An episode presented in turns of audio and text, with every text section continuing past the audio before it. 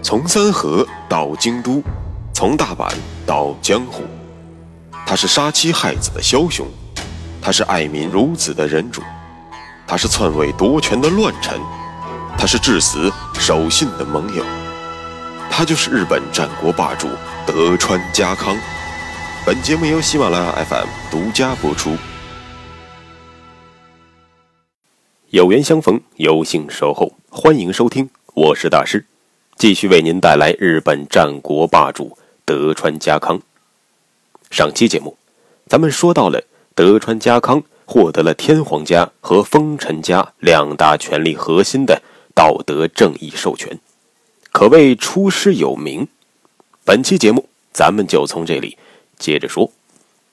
会津征伐战，最为诡异的当然要数家康亲征的行程安排，我们就从。老谋深算的家康的操作，来解读一下他深层的用意。家康未动身之前，对于前方的指示就已经明确下达了。家康计划用五路大军合围上山景胜，伊达正宗从陆奥出兵，最上义光从出羽出兵，左竹义宣从长路出兵，前田利长。从越后出兵，最后一路是等家康一到，便由接班人秀忠一起从下野出兵，一时之间杀气腾腾，人喊马嘶，甚嚣尘上。但是诡异的一幕发生了，当伊达正宗、最上义光等人都已经硝烟弥漫之时，有两支势力表现与别人不同，一个是左竹义宣。他出于对石田三成的天然好感，没有奉命出兵。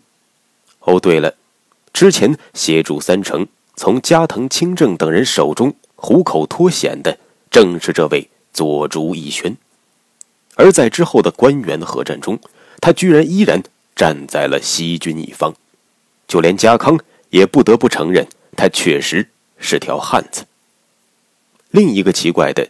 则是德川秀忠所直属的德川家部队近六万人，这支部队始终没挪窝，原因也很简单，因为家康始终没有到位。而在此前，家康向秀忠再三交代过，他本人赶到之前，德川家的部队不许动。如果说左竹义宣按兵不动，是原本就准备站在上山景胜一方，那么家康为什么也下令按兵不动呢？这便是家康的惯用伎俩。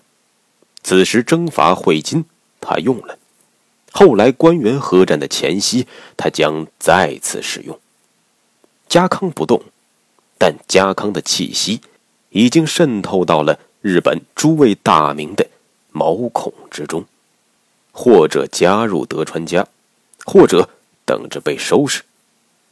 大家在家康所营造出的看不见、摸不着，却能深刻感受到的政治高压之下，喘不过气。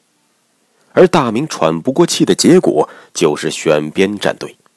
这就是家康选择耐心等待的重要原因。在这种压力的影响之下。几乎所有的关东大名全部都选边站队到了家康一方，东海道的池田辉正、福岛正则等人也纷纷选择了家康。更有趣的是，像西川中兴、藤堂高虎、加藤嘉明这样的西国大名，甚至是九州大名，都不远千里加入了德川阵营。最后。就连大谷吉继都准备追随德川家康东征。说到这里，可能您有点懵了。了解官员合战的人应该知道，大谷吉继在此战之中作为西军战死了。为什么他会追随家康呢？您说的没错，我讲的也没错。大谷吉继是个极其聪明的人，他深知。天下大势的天平已经不可挽回的向着德川家倾斜了，自己有几斤几两能与家康对抗呢？因此他已经做好了屈膝于家康的觉悟。但是，他有个好朋友，改变了他的想法。谁呢？石田三成。他俩的关系由来很有意思，但是篇幅关系暂时不展开，以后有机会再讲。三成一看，居然连自己的老铁大谷吉继都准备加入家康阵营了，怒不可遏，外加无比震惊的三成。仗着与大谷吉继的老铁关系，强行将他和他的部队截胡了。可以说，大谷吉继已经准备好了要放弃丰臣家了，但是他无法放弃的是他与三成的友情。但也正是三成的执念，不仅害死了自己，也将断送自己好友的性命。到这个时候，家康。总该动作了吧？他还没有动。为什么呢？很简单，高压之下，无非两种选择：一个是顺从倒向自己，一个是跳出来与自己一较高下。目前看来，前者已经表露的差不多了。贾康还缺几个跳反者，因为没人反对这事儿本身。就不合理。终于，在家康公开下达的总攻，也就是七月十九日前的一周，三成终于决定动手了。三成的算盘打得山响。十九日是官宣的关东大战正式开打，自己提前一周联络，正好可以在十九日左右。在大阪正式起兵，与上山景胜和佐竹义宣一道，以东以西，举起反抗家康的大旗。这样，家康必然首尾不能兼顾，必然失败。听闻能够有机会成为丰臣家的首席大佬，执掌天下，并且还有领地的加增，西国大名，同时。也是秀吉所订立的五大佬之一的毛利辉元，动心了。心动不如行动，他只用了短短四天时间，就进驻了大阪城。名头，则是讨伐逆贼德川家康的西军统帅。五凤行并非铁板一块，三成的做派，只要是他看不起、看不惯的人，在他身边。就是一种煎熬。和慈眉善目的董事长家康相比，三成简直就是个蛮不讲理的产品经理。而作为五凤行投向家康怀抱的增田长盛，就是一个。就在三成与毛利家的外交僧安国寺惠琼接触之时，增田长盛就把三成和毛利家的异动。通报了身在关东的德川家康。家康佯装不知，忍住了内心的忐忑和狂喜，依然选择了如期出兵会晋。七月二十四日入夜，家康找来了年轻的将领黑田长政。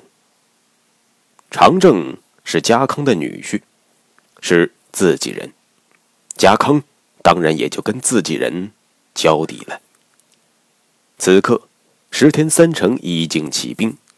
次日，家康将召集军事会议，商议各位将领的去留。他希望长政能够连夜联络福岛正则等人，第二天选边站在自己一方。后面的话不需要家康多说，聪明的长政已经全都明白了。无非是胡萝卜加大棒嘛，小以厉害，只要不傻，都能知道该怎么选。什么？为什么长政如此聪明？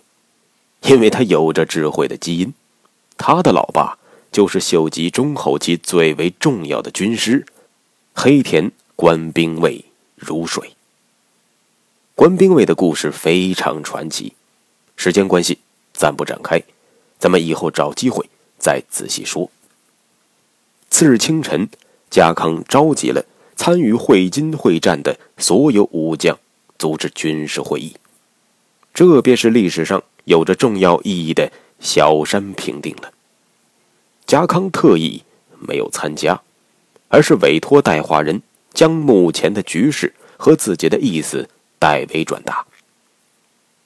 此刻，你们当中很多人的妻儿都被石田三成软禁了，大家心绪不稳也是正常的。老夫不忍看人妻离子散，因此，如果选择回到三成一方，老夫绝不强留。当然，如果能够选择跟随老夫西上剿灭逆贼三成的，老夫。也举双手欢迎。黑田长政昨晚的功课果然做得很到位。短暂的静默之后，福岛正则第一个窜了起来。三成这个混蛋，我正则恨不得食其肉寝其皮。这个时候还管什么妻儿的死活？就算内府大人不说，我也一定会西上亲手斩杀三成。解救主公秀赖的，我正则对内府绝无二心。既然僭越七本枪之首都表态了，其他人自然也都生怕落后似的，纷纷表态，誓死追随内府大人。内府就是德川家康此时的官职。这里有个非常有趣的，叫做山内一丰的大名。这哥们儿如果论资格，是比福岛、加藤等人都要老的。